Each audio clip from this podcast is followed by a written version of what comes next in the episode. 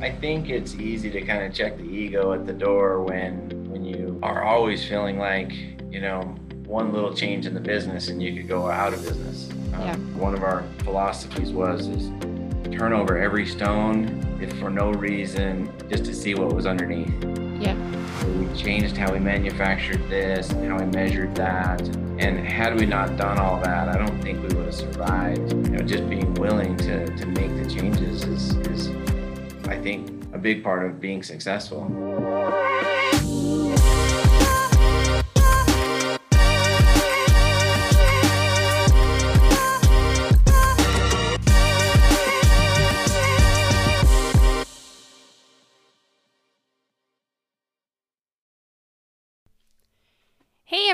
And welcome to another episode of the Fever Talk podcast. It's Magali here, and I hope you're doing well. For today's episode, we're talking business, which is a field that I'm not as familiar with as bike racing, but I do believe there are a lot of similarities to be drawn between um, trying to pursue a professional career as an athlete and trying to build your own business.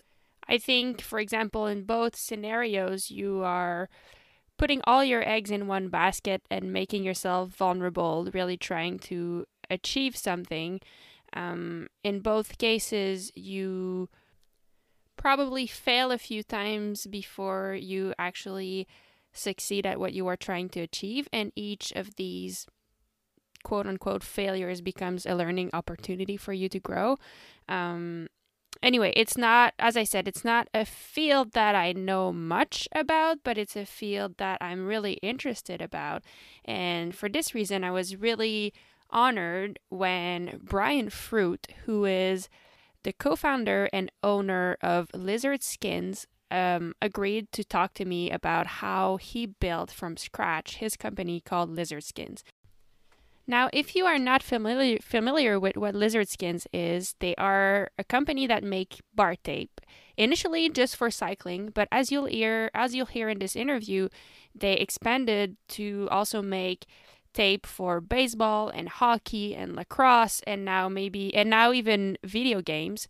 So um I've been working with Lizard Skins for the past three years, and they are an extremely supportive partner. They're really fun to work with because they always have ideas. They're dynamic. They support every kind of idea or project I have, and it, I think it's important to note that they are the ones who encouraged me to go ahead with that podcast when I first talked to them about the idea. So um, if you do like this podcast, well, you we owe we all owe a big thank you to Lizard Skins for uh, encouraging me to go ahead with that project. So in this conversation that I had with Brian, we talked. I was from home in Canada, and he was in Utah, where he lives and where Lizard Lizard Skins is based. And we talked about how the history of how he built Lizard Skins, how he started out from purchasing parts from a local bike store who was closing its doors and selling the parts from his car and garage to uh, creating Lizard Skins as we know it now. We also talk about how sponsorship has had a really big impact in the history and growth of lizard skin. So we talk about how how was that important and, and how does Brian see sponsorship. We also learn how lizard skin's bar tape went from being used by Brian's friends uh, to tape kids' baseball bats to becoming the official baseball bat of the Major League Baseball. And we hear a ton of other stories about lizard skins, but also about building a business from scratch and being a good entrepreneur. And Brian is a really go- good model to teach us all that because, on as I said, on top of being the owner of Lizard Skins, he also owns two huge bicycle stores in Utah. So how he can do it, I don't know, but he still took the time to talk to me, and I'm really grateful for that. So, without further ado, here is my conversation with Brian Fruit, founder of Lizard Skins. So, I want to start by um, there's something I read a lot about you, Brian, and the more I read, the more interested I got because your story is really, really cool. But there's one thing that really struck with me. Uh, one of the things I, I read, I, I heard you say in an interview, I read it somewhere, and I think it was really interesting. You said that you never had a job, which is the most interesting thing because you are owner of two bike shops. You are the co-founder and the owner of Lizard Skins, which is a worldwide known company. Um, I so this is everything you have made. Everything you have done has been self-made, and I think it's really awesome that you have that perspective about your career and your work and it's really you know the saying that they say build your own dreams or someone else will hire you to build theirs. And i think you're the perfect example of someone who built his own dream. And we'll get into the details of how you did did build build your own dream but i'm curious to hear your thoughts about that statement. How yeah i'm cu- just curious yeah. to hear what what you th- why why did you say that and how like i want to hear how you feel about that i think it's just such a cool perspective i did start lizard skins literally right out of college mm-hmm. um, mm-hmm. my senior year probably the second half of my senior year I, I had the opportunity to sell some bike parts from a company in salt lake that was going out of business and i just realized holy cow i love this i love the bike industry I, was a passionate rider um, mountain biking, you know, I just started and and uh, was quite popular, you know, when I was graduating from college, and I I just found that I loved it. I loved the bike, and uh, couldn't get on it enough. Couldn't couldn't go enough. Um, and then the opportunity to sell these bike parts to all these stores really became fun. And then when that opportunity kind of ended, then um, Lizard Skin started, and it was small. Uh, our first month we did about $350 of total sales. Wow. So it wasn't a big company when we started um, but it was something that i loved. My wife had a job um, i was helping my dad with his business and and quickly um, lizard skins grew to a point where we were able to just focus on this full time. Hmm. Um, but I, I think that one of the keys that I found maybe my management style is is aligning myself with people where they're actually also building and chasing their dreams while being here on our team. Hmm. So um, we didn't that. we didn't used to make baseball accessories, but one of the key guys here, the the general manager, loves baseball, and uh, played baseball when he was younger, and then his kids played baseball, and and he suggested, hey, maybe we should make the handlebar tape for cycling, make a version of that for baseball as a baseball bat grip. And holy cow, it became very popular very fast. We were able to get a license with Major League Baseball and become one of 10 or 11 companies in the world that have an on field license with Major League Baseball. Wow. Um, but again, trying to empower you know the team members here to click off some of their goals yeah. you know and that's uh, really cool. and it's a yeah it's a fun alignment when you can kind of do both right? It's a great way to see things i think. It's very as you said very empowering for the whole team and i guess everyone works better. Um, but i'm curious did you because we'll get more into that story because i think it's so interesting but did you set out with that goal and that mindset from a very early age that you wanted to work in that field of cycling which was your passion? Or did you feel like it kind of happened slowly by slowly? Yeah so my my grandpa had a couple of his own businesses. Mm-hmm. um, they were very unique. Um, when i was super young my grandpa the business that he was running they would raise weeder geese these white Chinese geese, um, the breed, and they would sell them to the cotton farmers, and they would eat the weeds out of the cotton fields. Wow! Uh, and then the that was before they really had chemicals. Now it would be really cool because it would be organic. Yeah. Uh, back then, they didn't really have chemicals to kill that. Uh, Roundup didn't exist, things of that nature. Um, and so that was how they kept the weeds down. So that was one of Grandpa's businesses. Um, my dad had several small businesses of his own. Um, and and so it just seemed to be natural that at some point I would go into business. Yeah. And that was kind of what I would do. The cycling thing isn't really what I grew up with. Um, I liked to ride bikes when I was when I was younger, um, but we lived on a farm, and so we also rode, you know, four wheelers, three wheelers, motorcycles, tractors, you name it. Yeah. Um, I just found this love for anything with wheels, and then when I got to college, and parking just was such a nightmare. And then I got my first mountain bike, and the freedom of that, and going out to the mountains. I grew up in California. I went to school in Utah. I now live in Utah. Um, I just love the mountains. I love where we live specifically in Utah, the proximity to the mountains. Mhm. And uh, so I, I don't think that I originally had a plan to to create a bicycle company when I was young. I felt like I'd always be involved in a company, um, you know, probably my own company, uh, if not a family company. Um, but I didn't have any idea that it would be cycling. Yeah. Then selling those parts my senior year um, from a company. Um, it was it was a company called Reflex, Reflex Bicycles. They went out of business, and I sold a lot of the parts for them, and just loved it. So Hmm. uh, that's I think where the passion came in, and then we decided. Um, I, I started with a friend named Mark Wilson, and we were going to try to create a company. Okay. Mark and I didn't end up creating a company, but another friend introduced me to a, a guy by the name of Lance Larson. Mhm. Lance had the idea of neoprene and Velcro and the name Lizard Skins. Um, and that was about the extent, uh, you know, that Lance had there. And so I teamed up with Lance, and the general idea was is I would get it sold and he would make it. So he would Uh, he was making neoprene chainstay, right? Yeah, he, he- there was no product, there was no company before he and I connected. Okay. Uh, we So connected. and- before you connected, you were selling the parts from that bike shop on your own, and then you connected bef- with a friend, and he was making the products.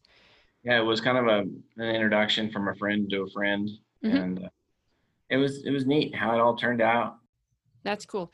Okay, so I mean, if you if you want, let's get back to when you were starting the business and you were so you started just out of college, you were selling bike parts from a bike shop that was closing, and then you met Lance and you guys started selling the chainstays. This is where Lizard Skin started. So I guess that was 1993 or something. January of '93. Okay. Uh, And can I ask why Lizard Skins? How did you guys come up with the name? Great one. Great question. Um, so Lance's brother, Lance had a fairly large family um, with brothers and sisters um, in Arizona, and his brother had a college class at the university level, and they wanted him to come up with a name and a logo for a potential company. Okay, wow.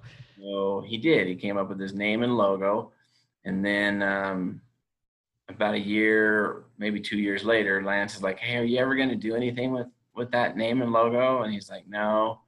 You're like, "Do you mind if I use it?" And he's like, "Yeah, sure, go ahead." And so that, Cool. that's, that's how it came about. It was. Well, I guess it worked. I mean, li- neoprene, maybe that was kind of the link to the lizard skins material. So that's pretty cool. Good story. And I so, at, what his grade was in the class. That's what I wished I knew. yeah, I mean, yeah, you're right. and so, how was the company going at that time? Like, was it, were you able to sustain yourself with it? Because I also read, and maybe I'm wrong, but at the, about the same time, or maybe in 96, you also opened a bike shop. So, what, like, how was the company going and why, where did the decision to open a bike shop come from? So Lizard Skins was really small when it first started. As Okay. I mentioned, three hundred and fifty dollars of total sales for the month. That that wasn't enough to sustain anything, um, but it did grow. Um, but it took several years to to get to a point where it was doing enough to to survive. Um, my wife had a full time job, and I was working in the family business at the time um, while building Lizard Skins up. Mhm. And then um, once Lizard Skins got to be big enough, we actually moved from California because we had moved out there after my wife and I graduated, and um, and then we moved back to Utah because I just loved it. Mm-hmm. then my partner Lance, ironically, he just couldn't make it quite as fast as I could sell it at, at a certain point. We got so we were, I could sell more stuff than he could make, Mhm. and um, and so I decided to open up a bike store, Okay. um, just because I felt like I had a little bit more bandwidth. Um, it also had something to do with the building we had purchased, um, wanted to purchase in Pleasant Grove, and the city says, "Oh, you have to have retail in that in that location." So we put in a small bike store at the front of the building, and then at the back of the building we ran lizard skins, and we Cool. put like a little, you know, bell or something on the door, and it bell was going off all the time with people coming in the bike store, making it difficult to run lizard skins. So we had to hire somebody just to run the bike store. And then that got bigger and bigger and bigger. And eventually the bike store kicked lizard skins out of that building because it needed all of the building. Wow. And then uh, uh, it's probably been 12 years, 13 years ago. Yeah, 13 years ago at least. And when so at that time when you were sharing the building was were was Lizard Skin making still just neoprene chainstays? Mostly we had some um, injection molded grips as Okay. well. Um, and but the items were small and, and uh, we could fit a lot of stuff in a small area. Yeah. Okay, so it, it was it was perfect basically. You were Worked It- good. really yeah. good setup. Generally, people will go, they'll start a bike store and then they'll do a product company. We did Yeah. it first, Yeah. product company, and then we did a bike store. Did you think that was a an advantage? Did you think that helped you out? For sure, I think it still does. Okay. Uh, you know, it helps us understand the programs that are offered by the different bike companies, hmm style of packaging that works well in the stores. Even right now, there's products that I want to change some things that we've done on the packaging because I go to my own store so frequently and I look at them like, ah, I'm not happy with how that packaging turned out and how that looks. hmm Cool. Oh, that's interesting.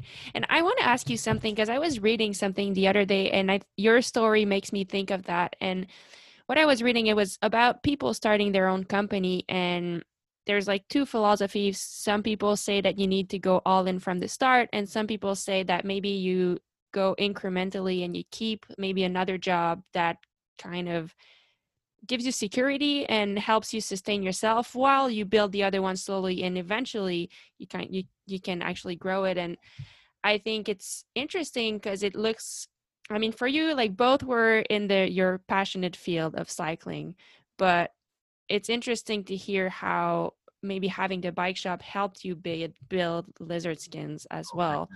Yeah. I think that it is easier to start your own business before you get a lot of, uh, you know, financial commitments, you know, Mhm. before you have a big house payment or you have kids or you have just a lot of the, the expenses that go along with life. And so for me, I came, I started our own business directly out of college. We didn't really have anything to lose yeah and um, we didn't really have any bills either. Yeah. Um, and so, from that standpoint, I think that was a benefit. Um, we didn't make enough of the business to support it in the beginning, but through you know the other family business that my pa- my parents had, and and then uh, my wife working. I think she was working at a bank actually at that time. We were able to continue to grow the business until it got big enough where we could just focus on that full time. Very cool. And then, so for so for some years, you're running lizard skins from the back of the bike store, but then the bike store becomes too successful, and you need to move out lizard skins from there. Um, what happened there? It, I think you bought you you purchased another building for lizard skins exclusively. Yeah, there was a couple buildings before that actually. Okay. Uh, we ran it out of a little spare bedroom in the house that we were living in. That was the very first place, and then it got too big for that, and we moved it to my dad's business and took up several offices and hallways and everything inside his business. Okay. And eventually, it was big enough that it would support us, and we moved from California to Utah. Yeah. And uh, we had a large garage attached to our house, and we put a wall up, and we ran it out of that garage. And then it wouldn't all fit in there. So then we took over the whole entire first floor of the house plus the garage, and then we moved to the building.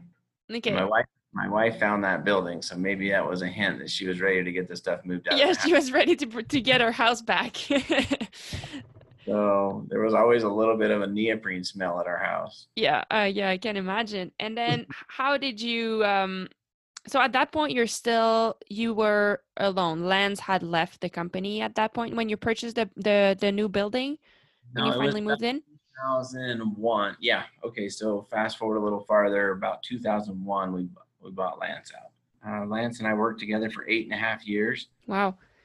Good guy. Um, actually, after I bought him out, he moved on to my cul-de-sac, same Oh, street. seriously? Oh, that's interesting. It is funny. Yeah, frequently, you know, it's uh, when partners break up, they don't want to be anywhere close to each other. But he literally moved on to the exact same street. There's only like I think nine houses on the street, so So you guys are still friends? still get together, still see each other. Wow. You know, for several years, as I was making my you know, my payments to him for the buyout, I would walk him up to his house, that's so cool. do a handoff, uh, give him a little update on how things are going. So Very But- cool. sometimes you just want to chase different dreams, and and uh, mm-hmm. he he was able to kind of go and chase some of the dreams that he wanted, um, you know, by getting bought out. So, Yeah. Okay.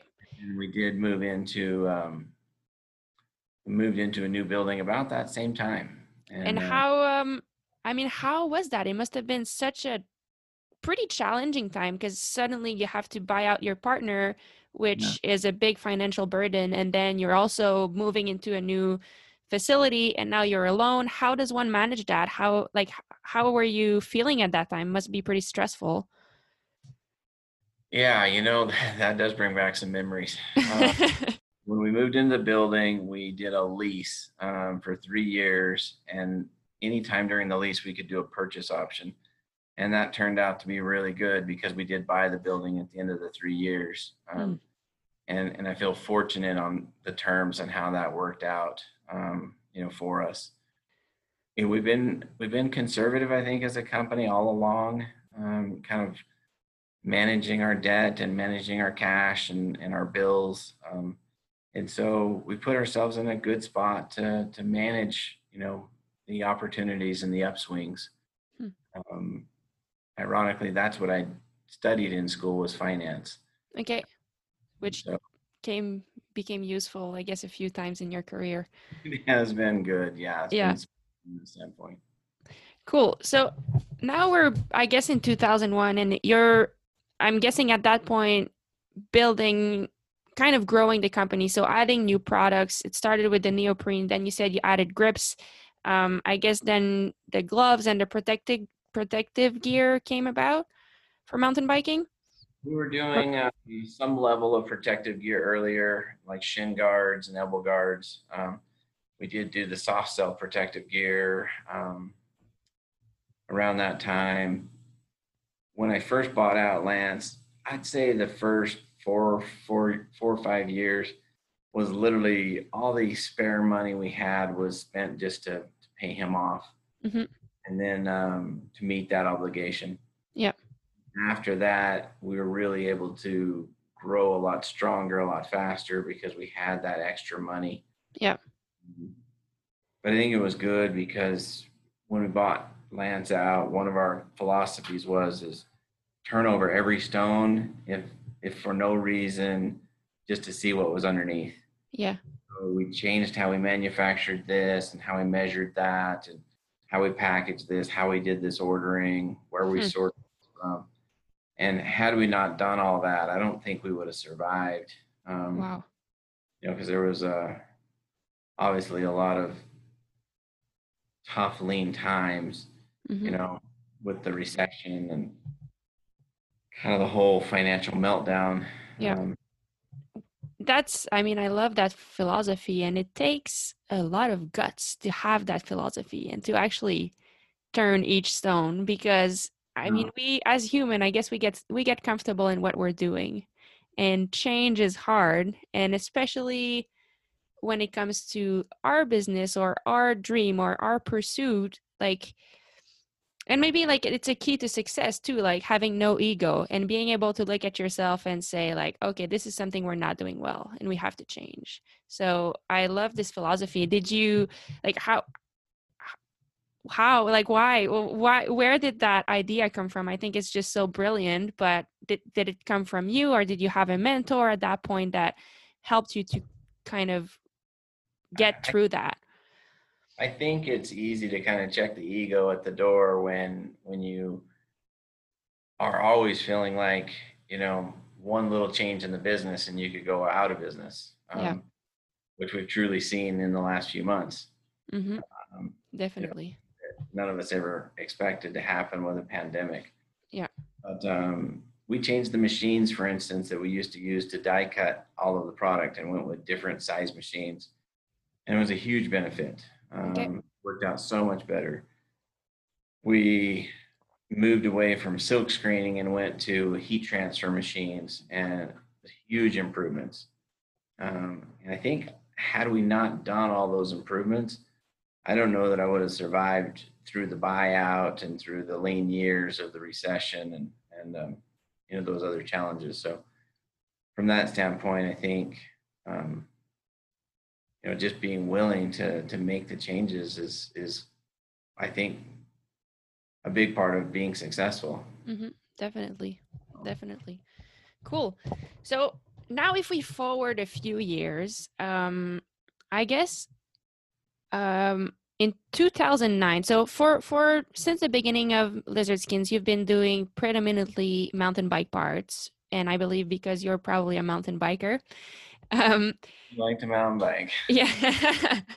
And so eventually in 2009 i read that you went on a quest to visit a few factories and during that trip you came across a new kind of material and it turned out to be a great bar tape material but can you explain to us what happened there? Where like why did you want to suddenly like why did you go out to visit those factories in the first place yeah that's a that's another good one. Um it was it was cold and miserable here in utah. Mm-hmm. factories were on the west coast.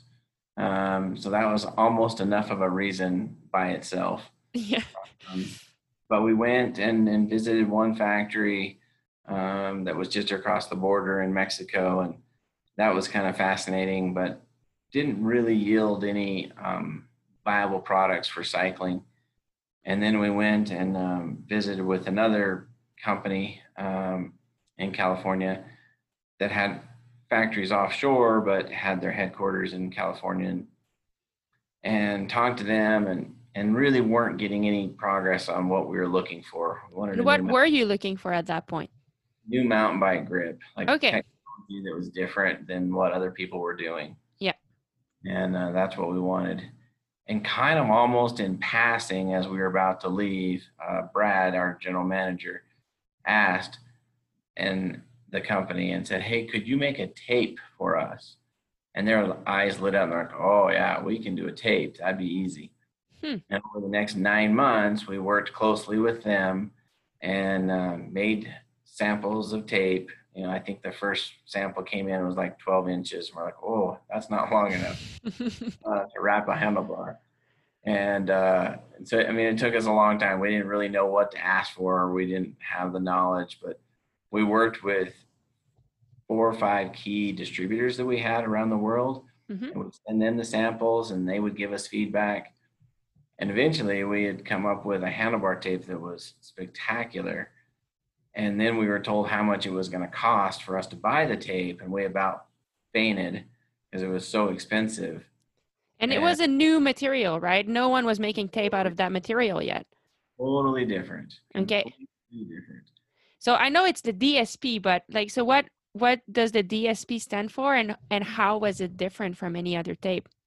So uh, it's a polymer. So DSP is something that name that we uh, trademarked, and it stands for Durasoft polymer. Okay. So Durasoft polymer. Um, so it's a it's a polymer, and uh, and then it's going to be added to an EVA foam, and then uh, then the adhesive added, and it just creates a different feel. Prior to that, everybody was using kind of a a synthetic cork, you know, type tape. Um, it was an EVA foam, effectively, is all it was. It's an EVA foam with colors and patterns on it. Mm-hmm. And that was it. That's what everybody used. But this had a completely different feel to it by using this Durasoft polymer. And but it was more expensive. Oh. That was the, that was the thing. Yeah. It was crazy. The distributors and then everybody's like, "Oh, you guys are nuts, thinking you're going to sell this for thirty-five dollars." and everything else on the market was selling for 15 or 20. Wow.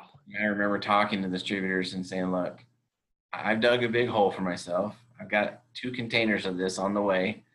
And uh, why don't you just bring in a small order and see what happens? Like, worst case scenario, you discount it for what you paid for it and sell it.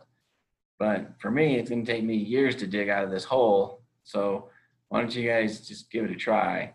Because you were convinced like as soon as you saw it and you tried it you're like we we had it we have to have this even though it's expensive. Like you knew in the back of your mind that the risk was worthwhile that it was when people would touch it they would know. You put it in somebody's hands and they want it. There's okay. just, I mean, I, I, agree, but I just want to hear your thought process. Yeah. You have to touch it, and and and the reality is, is there's a lot of products in this world that we could buy that are cheaper. But you know, there's a big line at Starbucks every day, you know, and that's not the cheapest place for somebody to get a coffee. True. Um, you know, they people people like nice items, and and we had created something that was premium. Mm-hmm. Um, and it seemed like the market really did love it. Not maybe day one. Um, there was a pivot point. We'll see if you if you caught this when you were doing your I, research. I think I did, but before we get there, um, I mean, I guess it's t- completely related because I was going to ask, like, you're a mountain bike company, and the road market is different. So, how was it perceived at first that Lizard Skins was getting into the road market? At first, was it challenging, and was it welcome? Yeah, so so we probably viewed ourselves as a cycling accessory brand company. Yeah. Um, probably a lot of our customers and stores that viewed us as a mountain bike company. Mm-hmm. Um, some customers viewed us as a BMX company because we sold a lot of BMX products at one point. And so then when we tried to go into mountain bikes, they're like, oh, you're a BMX company. And okay. then when we wanted to go into road bikes, they're like, no, you're a mountain bike company. And, and in our minds, we were always a cycling company. Yeah. You know, that made cycling accessories. Um, and so, yeah, for sure, there was a little bit of uh, pushback. Um, but in the end, what we've found is that we're really good with like the hand to face inner hand to grip interface. Yeah. You know, uh, and so we've actually taken that skill and used it in even uh, markets outside of cycling and yeah. had good success. Okay. So you so you had this big container and you're calling distributors saying that you got to try it like it's you really have to try it. I get i promise if you touch it you're going to love it. And as you said i think it was a little bit hard initially but then in 2011 something happens at the tour de france. So you were sponsoring the team the pro team Vacansoleil. Um, so first how was that part of your strategy to sponsor that team to try to get um, more into the, the, the road cycling market? Absolutely, yeah. Okay. We wanted to be uh, we wanted to have a, a pro tour team. Yeah, and, uh, and, it's hard. It's hard to get uh, to break into that market and, and, get a team, and then it's expensive as well. Mm-hmm. so we we had uh, Vacansoleil and and uh, Johnny Hoogerland mm-hmm. was in the uh, polka dot jersey. It was the beginning of the uh, of the Tour de France, and there was a was a bad accident where a press car swerved um, to miss a tree. And I remember that the like the images of that crash, like he went into like barbed wired, I think, and he was completely bloody oh. and like suit completely destroyed. It was like an image that kept popping everywhere. Yeah, it was it was nuts actually. Um, you know that he flew off there and literally lifted the two fence poles out of the ground by the impact of his body against the barbed wire fence, and uh, and they got him back on the bike, and um, you know wrapped him up as he was finishing the race, and and uh, had bandages half on, half off, uh, and then they went and and cleaned him up uh, before they put him on stage but I think what was interesting there was, is there was a couple of athletes that were knocked off the road at the same time. Mm-hmm. And the one athlete and team were super bitter about what had happened. And they wanted to hold somebody responsible. You know, somebody needed to pay. Mm-hmm. And, uh, and Johnny said, Yeah, I'm super disappointed. You know, this has effectively you know, ruined my opportunities here at the tour um, but it was an accident. It could have been worse. Let's move on. Everybody just fell in love with Johnny because of the way he handled that situation. You know, on mm-hmm. the one hand, the the one individual was super bitter and and uh, wanted somebody to pay, and on the other hand, you had this person that was accepting that it was an accident, and let's move on. Yeah. Uh, horrible what has happened, but let's move on. Champions and, attitude he he was just so popular after that. So they looked at his bike and his gear and everything about him and his life was like under a microscope for a minute, right? Um, and and our handlebar tape was on his bike. Yeah. So it Crazy. sold out immediately, and then boom, it just went from there. Because um, once people try it, they love it. Yeah. Um, and so that was our that was our challenge is just getting people to try it the first time. And Johnny Hoogerland was the man who made it so popular. The, it's for us. Well, that is, and that is such a crazy story. I think, like how, like, did you instantly connect the dot that as soon as this happened, this is like it just went everything uh, sold out in, instantly? it, it took time. It we looked backwards at kind of the numbers and what had happened, and we kind of pieced it together later. Okay. But it was it was the way he handled himself. Yeah. That's what it was hmm. you know um not i mean he had a really bad thing happen to him. And, and a lot of times in life you know i i do these tours here at lizard skins um for the the youth that compete at the NICA level, the high school mountain bike racing and I try to generally finish my little tour and and uh, talk that I do with the kids, and and share with them like we don't get to control that bad things are going to happen to us, but we get to control how we behave mm-hmm. when those things happen to us. Yeah, and I share with them that story about Johnny and and uh, the example he set, you know, kind of for the whole world. Yeah. Um, and and he was truly loved. I mean I remember him at the trade show. Uh, he had a big block of people around him, and you know, it was uh, it was neat to see. He didn't win the race, obviously, mm-hmm. but uh, he had a huge following of people that loved him because of how he managed a really rough, difficult situation. Mm-hmm. Well, that shows just how how much of a true champion he is, and as you say to your kids, I think it's more important to be a good person than a winner, like winning the actual race. Like if you behave properly, well, then you're winning anyway. So that's thanks for sharing that story. That's cool. So here we are. Um, it's 2000. I guess it's 2011, 2012. You've been the growth, like the the road cycling market is growing. Your bar tape is being more popular. That big risk you took by ordering all of it it's paying off although it was a challenge to getting in get it in people's hand. Once they touch it they want to keep it um, and they want to keep buying it.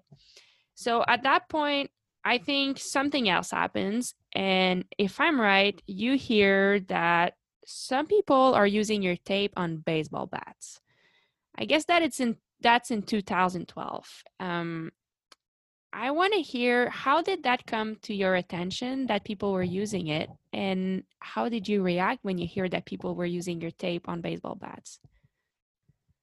Yeah, so uh, I was hearing it really in in uh, from two big sources. You know, um, one is our general manager here. Uh, you know, his his young boys played baseball, Mhm. so he was putting it on their bats.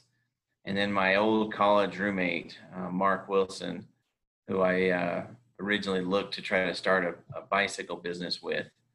Um, Mark had some boys as well. He had three boys that uh, loved baseball. And so he would actually come and buy a bunch of tape, fill up kind of the trunk of his car, go out to uh, to a baseball tournament and start wrapping bats. I think he charged like ten dollars a bat, and uh, he could get four bats out of one package of cycling tape. Oh wow. And he would kind of start to pay for the gas to go to the bike to the baseball tournaments by doing that. And he suggested that we uh, make it, and Brad suggested that we make baseball bat grip, and and so we did. We went ahead and and made um, two thicknesses, Mhm. a 1.1 millimeter thickness and a 1.8. Um, and the 1.1 is thinner than anything we did in cycling prior. Yep.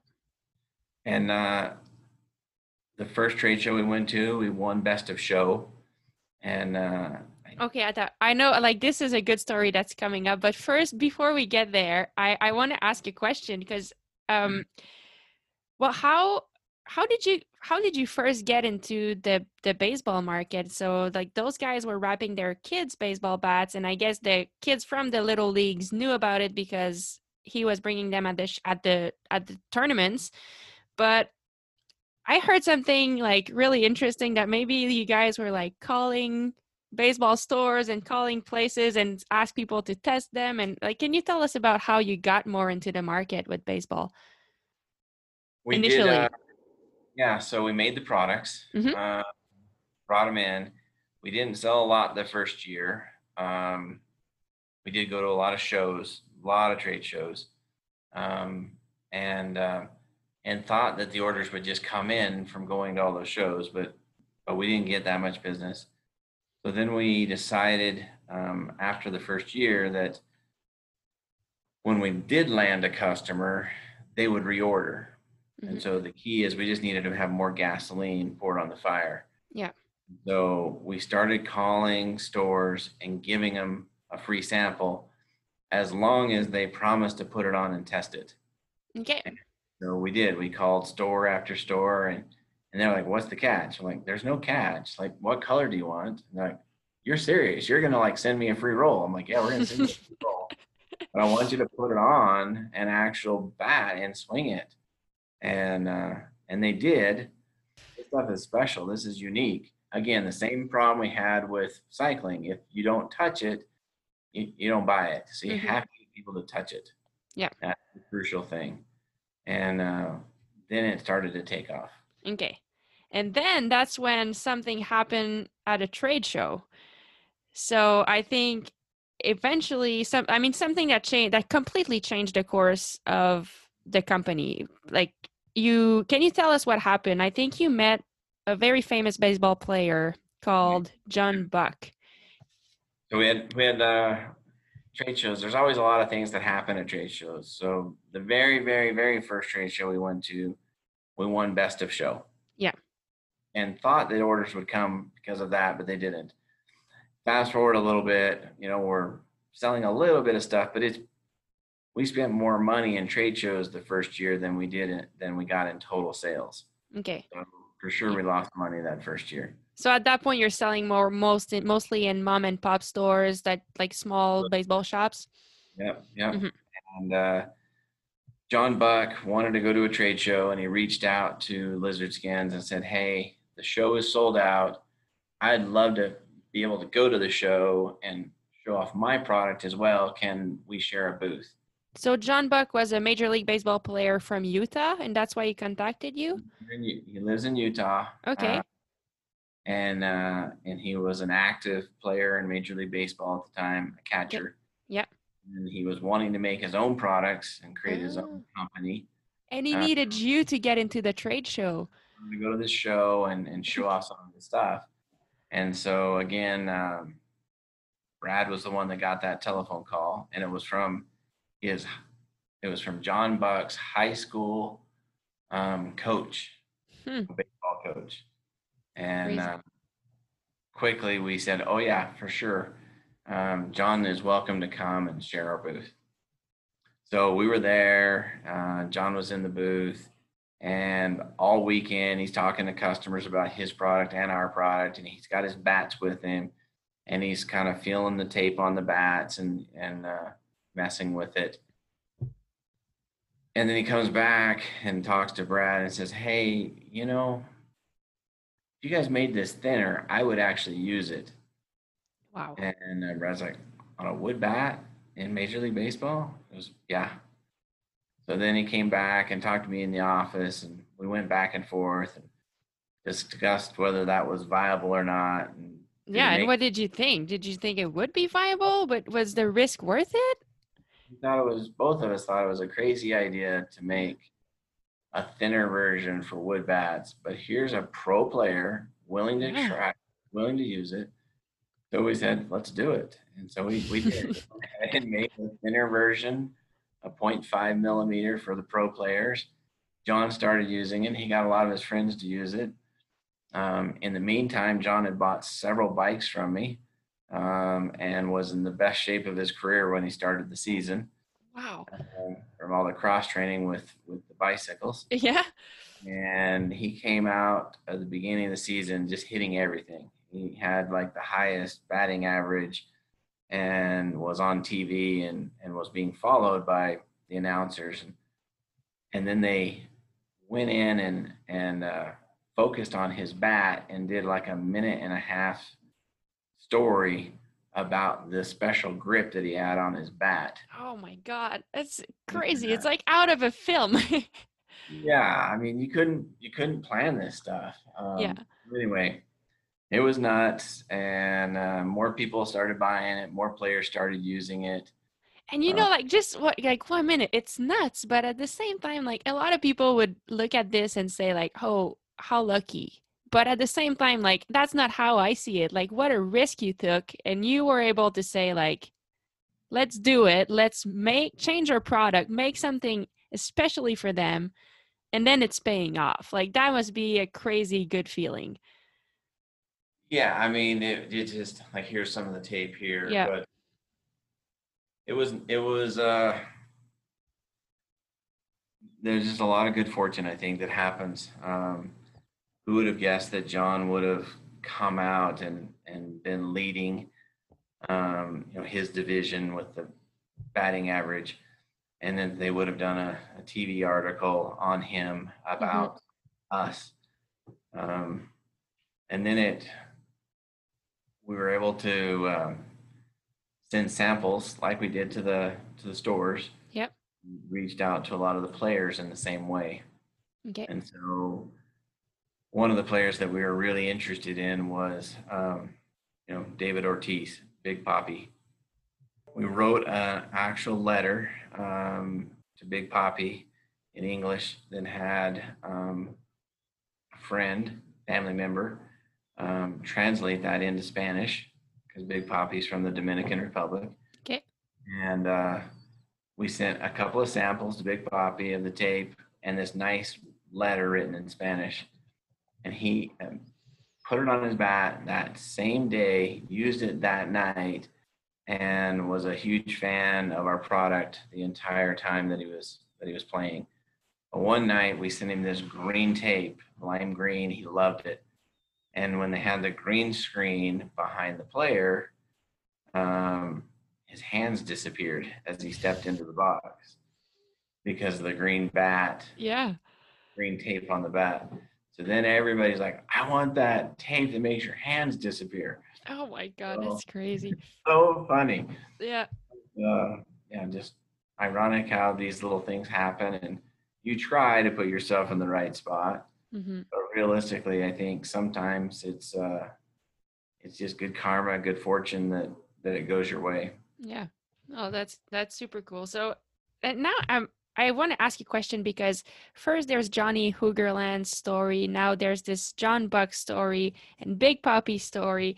And as like as an athlete, I and I'm sure I'm not the only one, I always always wonder if we do actually bring a return to company, if sponsorship actually works, and we try hard to like bring a return. But I mean, from your story, it really helped to shape the company, not shape it, but maybe help to grow the company. And I'm curious to hear how how do you feel about sponsorship? How is it? How important it is in your eyes, and like can i yeah just what do you feel are the benefits so if i if i took the camera and i walked over to our conference room you would see that there's a jersey from john buck right next to a jersey from johnny hoogerland in the conference room. Okay. Only jerseys in the conference room is, is those two men. They have a special spot. Um, i feel like the athletes are a huge part of our business. Um, we want to sponsor the top level athletes in each phase of our business, you know, each part of it. So from cycling, we want to have world champions, you know, we want to have, you know, teams that compete in the pro tour, you know, that are at the Tour de France level. Um, you know, we, we want to be at that very, very, very top level. Um, baseball, we have a license with Major League Baseball, mm-hmm. top. Hockey, we have a license with the NHL, the top level. Um, so that's a big part of it. It's a huge part of our budget. We spend a lot, a lot, a lot of money on athletes, product for athletes. Um, some sports demand a higher um, sponsorship amount than others.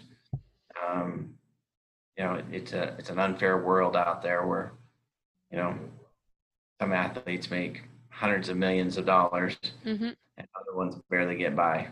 Yeah. Um, but but that's a crucial part of our business. Okay. Absolutely crucial. We love the feedback that we get from the athletes. Um, we love communicating with the athletes you know, and sending them out, you know, new prototypes and you know gloves to test new tape, you know, to try the endurance of. Um, but we, we use the athletes uh, to drive our company. And I think that's a differentiator between Lizard Skins and a lot of other companies. Mm-hmm. A lot of companies that make grips or tape. I can think of a few. I won't say them. Um, and and they're good companies, but there's no image behind them. Mm-hmm.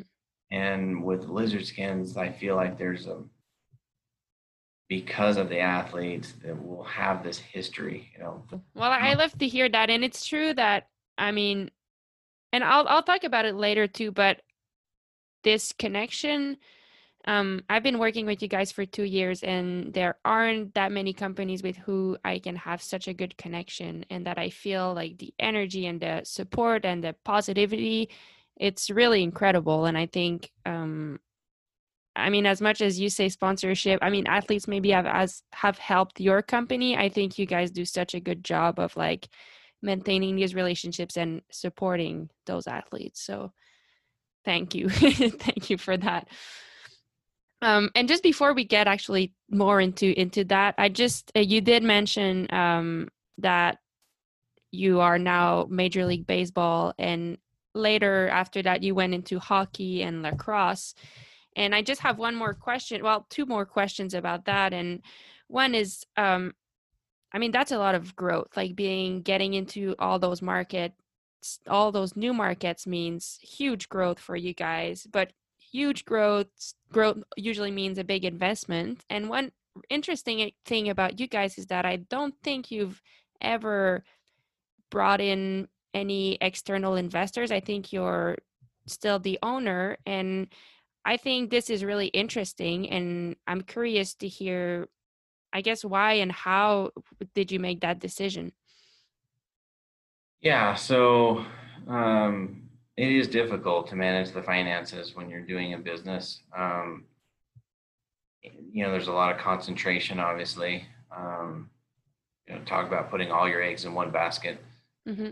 Um, but along the way, you know, we've been able to buy a few buildings um, and then we've had, uh, you know, the bike stores as well. So everything would chip in a little bit and get a little bit of money from all these different uh, businesses that we were involved in. and that would allow us to, you know, get the down payment for the building that we're in today.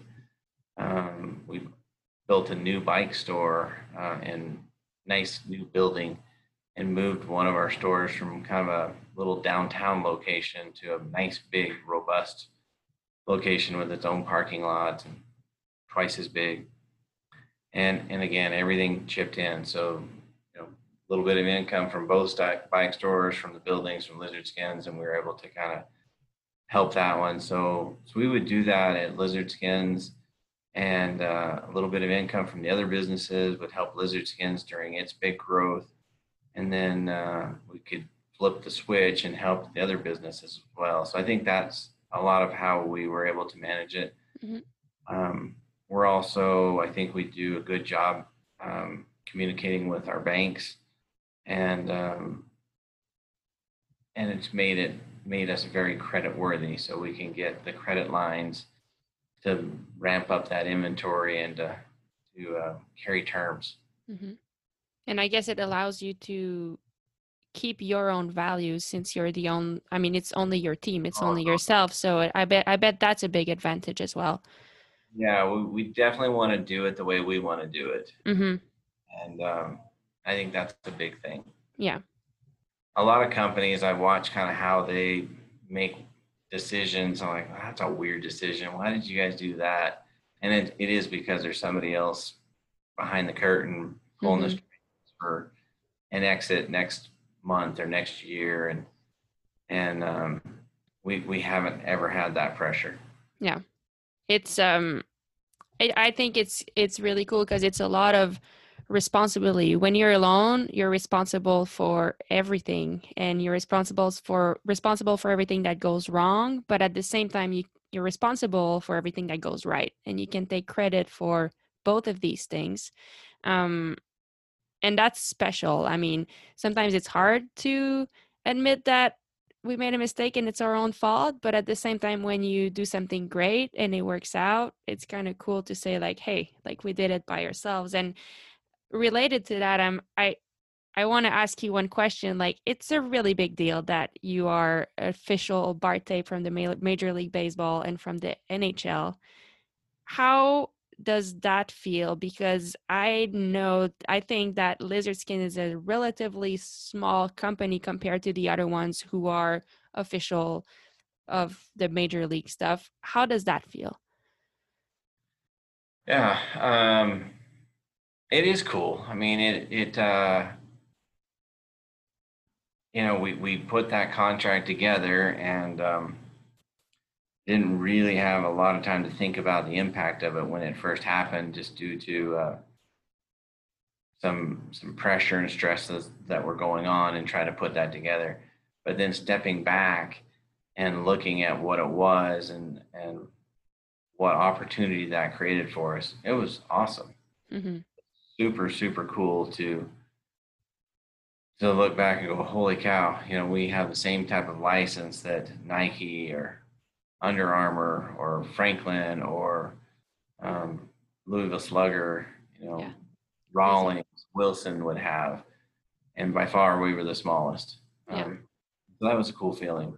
Yeah. Um, on on the successes part earlier, you know, I think that a lot of the successes around here are from the team. Mm-hmm. Um, you know, it, it's definitely not.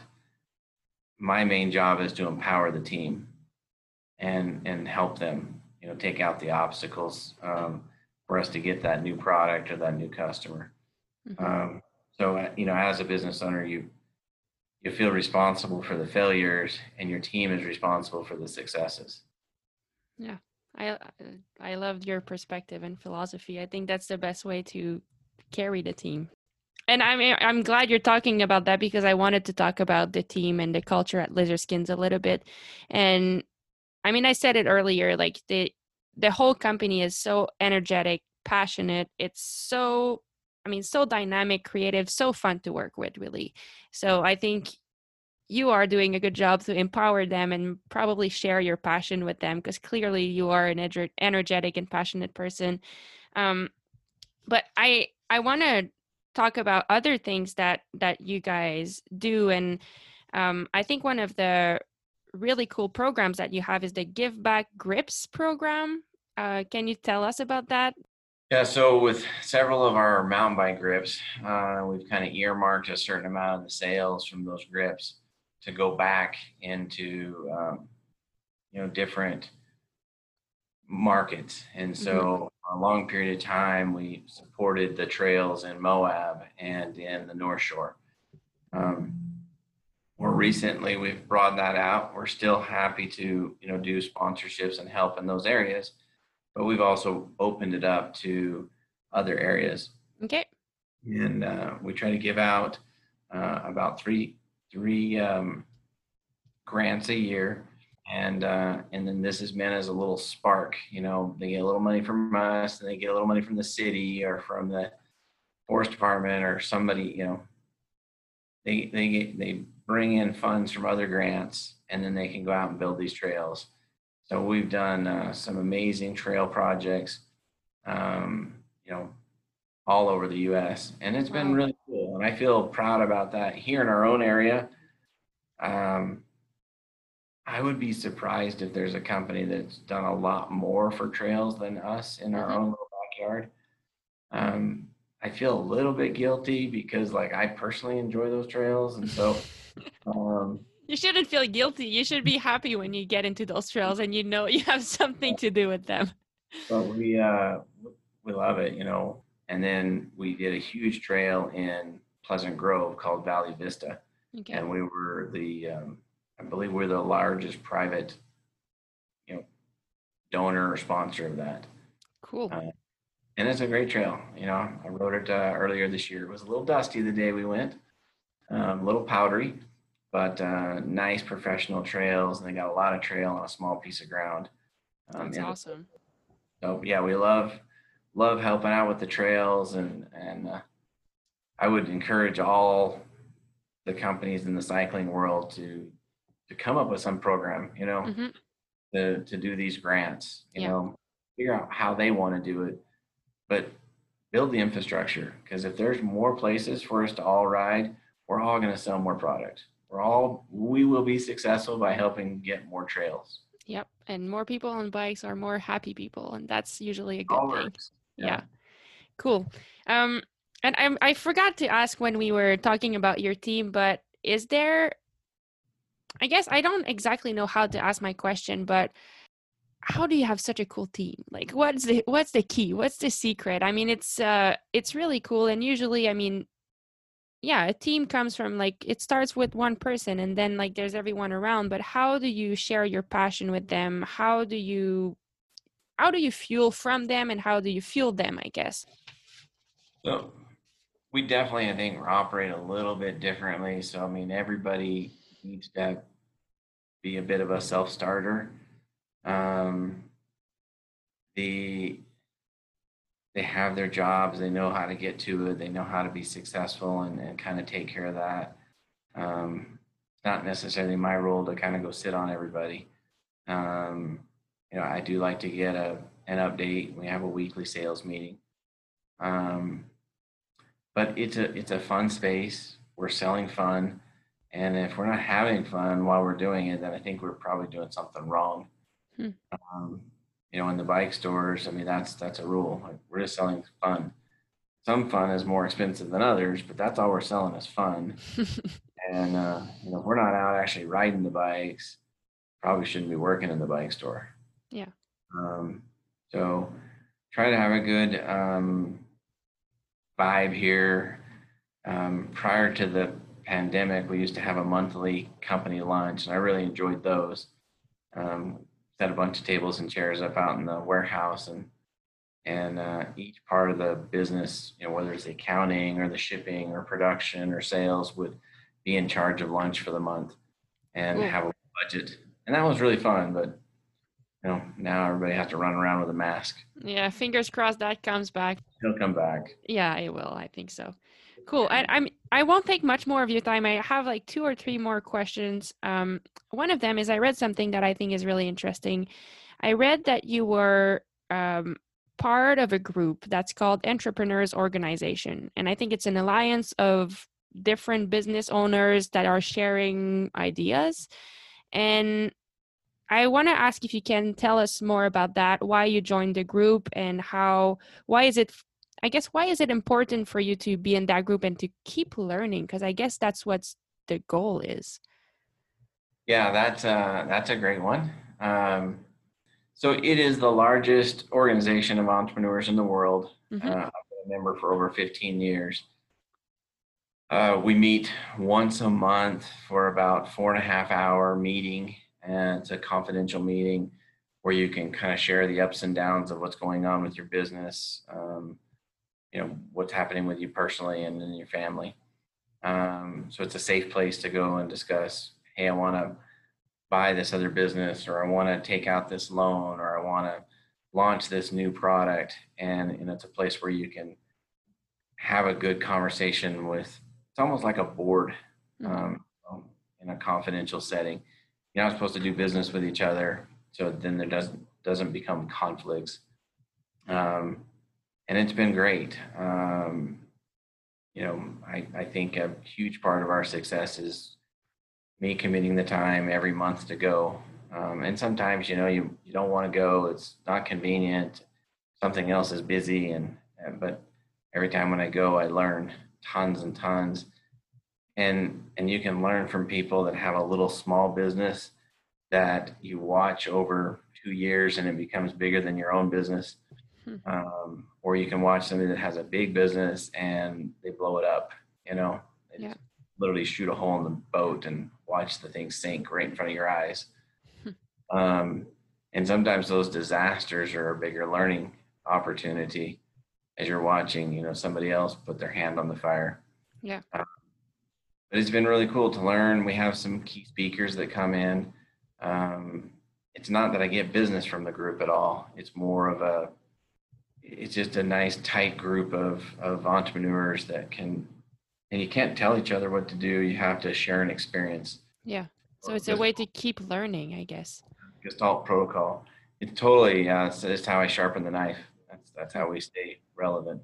Yeah, I love that you're so committed that you're already so successful with three businesses, but you still want to keep progressing, want to keep learning. I think that's a I mean, that's a really great quality and something very inspiring, I feel like. Um, through all this year these years, it's been 27 years, I guess, since the start of Lizard Skins. Since yeah. then you've had two bike shops also um, on top of building Lizard Skins has your you're clearly still motivated we talked about that but i'm curious to hear well go ahead they're not just bike stores they're massive bike stores okay they're massive bike bike stores well next time i come to utah i will definitely visit we're um, not we're not interested in just having a little bike store they okay. are sweet bike stores with crazy amounts of inventory and we've got, got S-Works all the way down to little Strider bikes. Sweet. Well, wow. I would love to come and see them. A place that sells fun sounds like a place I want to be. and yeah, I, I just wanted to ask do you feel has your motivation changed throughout the years and i mean you're clearly still motivated but how how has it changed or has it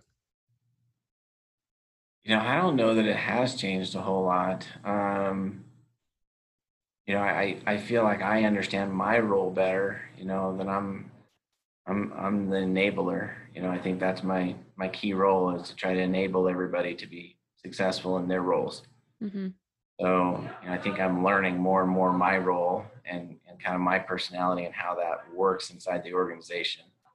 Mm-hmm. Um, you know, I've tried to, uh, you know, behave a little differently and maybe more in a traditional manner of maybe some other leaders. And boy, that didn't work for me. Um, that wasn't that wasn't fun. So um, I've just learned that yeah, I have I have my style and and I got to find a group of people that like that like that. They want to be around that. Um, mm-hmm. And treat everybody awesome, um, and and enable them to be successful in their roles.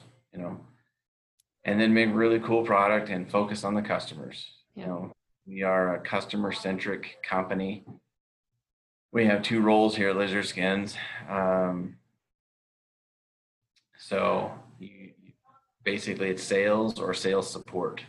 Okay. So you know, we're we're we're focusing on those customers. Cool. Uh, well, that's I love that. Thank you for sharing. Okay, I guess one more, maybe one more question, and it goes with that. Um, it, it, it goes with what we were just talking about about always keep learning. But I feel like this is a trait of personality of you. You have some drive, like you always want to keep innovating. It started with mountain bike products, then let's add road, and let's go into baseball and hockey and lacrosse. And where does that drive come from? And is that something that you have in each every sphere of your life or is it very much business um, driven um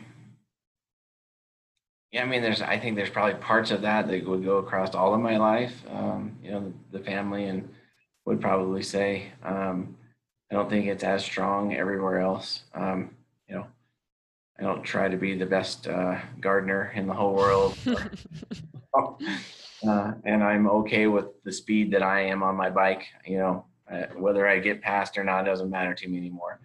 I just want to go. I just want to ride. Yeah. Um, and uh, but yeah, I definitely am driven for growth. Um, and, and I do honestly think in business that if you're not growing, you're you're probably dying. Mm-hmm. Um. You can't succeed in business unless you're growing. Um, and and we did add a new category here at Lizard Skins, uh, literally in the middle of this pandemic, and we came out with a whole new category for gaming. So we made grips that go on like a computer mouse and wow. an Xbox controller and PlayStation controller and the Switch. Cool. Uh, and they're selling quite well already, um, and it's you know fairly pandemic proof because people do like to play their games. Oh yeah. Yep during a time of lockdown. Uh, so we did launch into that new category, and it has already taken off faster than any of the other categories that we've ever had. Hmm. So we'll see where that one goes. Cool. So it's the trail of, I guess you love the trail of starting a new adventure and getting all in and just trying something. Um, you know, I'm trying to to find the nicest way to say this because um, it's recorded. But uh, when crap starts to hit the fan, our motto is turn the fan up. Oh, I love that. I love that. Okay, cool. I mean, yeah, that's actually a good way to finish this interview. I guess that's that's really great. I don't know if you had anything else you would like to say, but I asked all I had, and you you were awesome answering everything. Thank you. I, I think our only question is when are you going to come out and go for a ride with us? You know what? As soon as the border opens, honestly.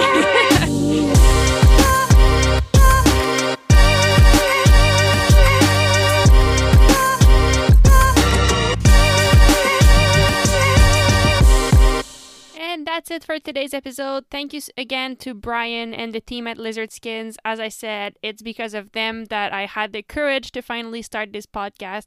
Uh, thank you all for listening. I hope you enjoyed this episode, and I'll see you next time. Have a good one.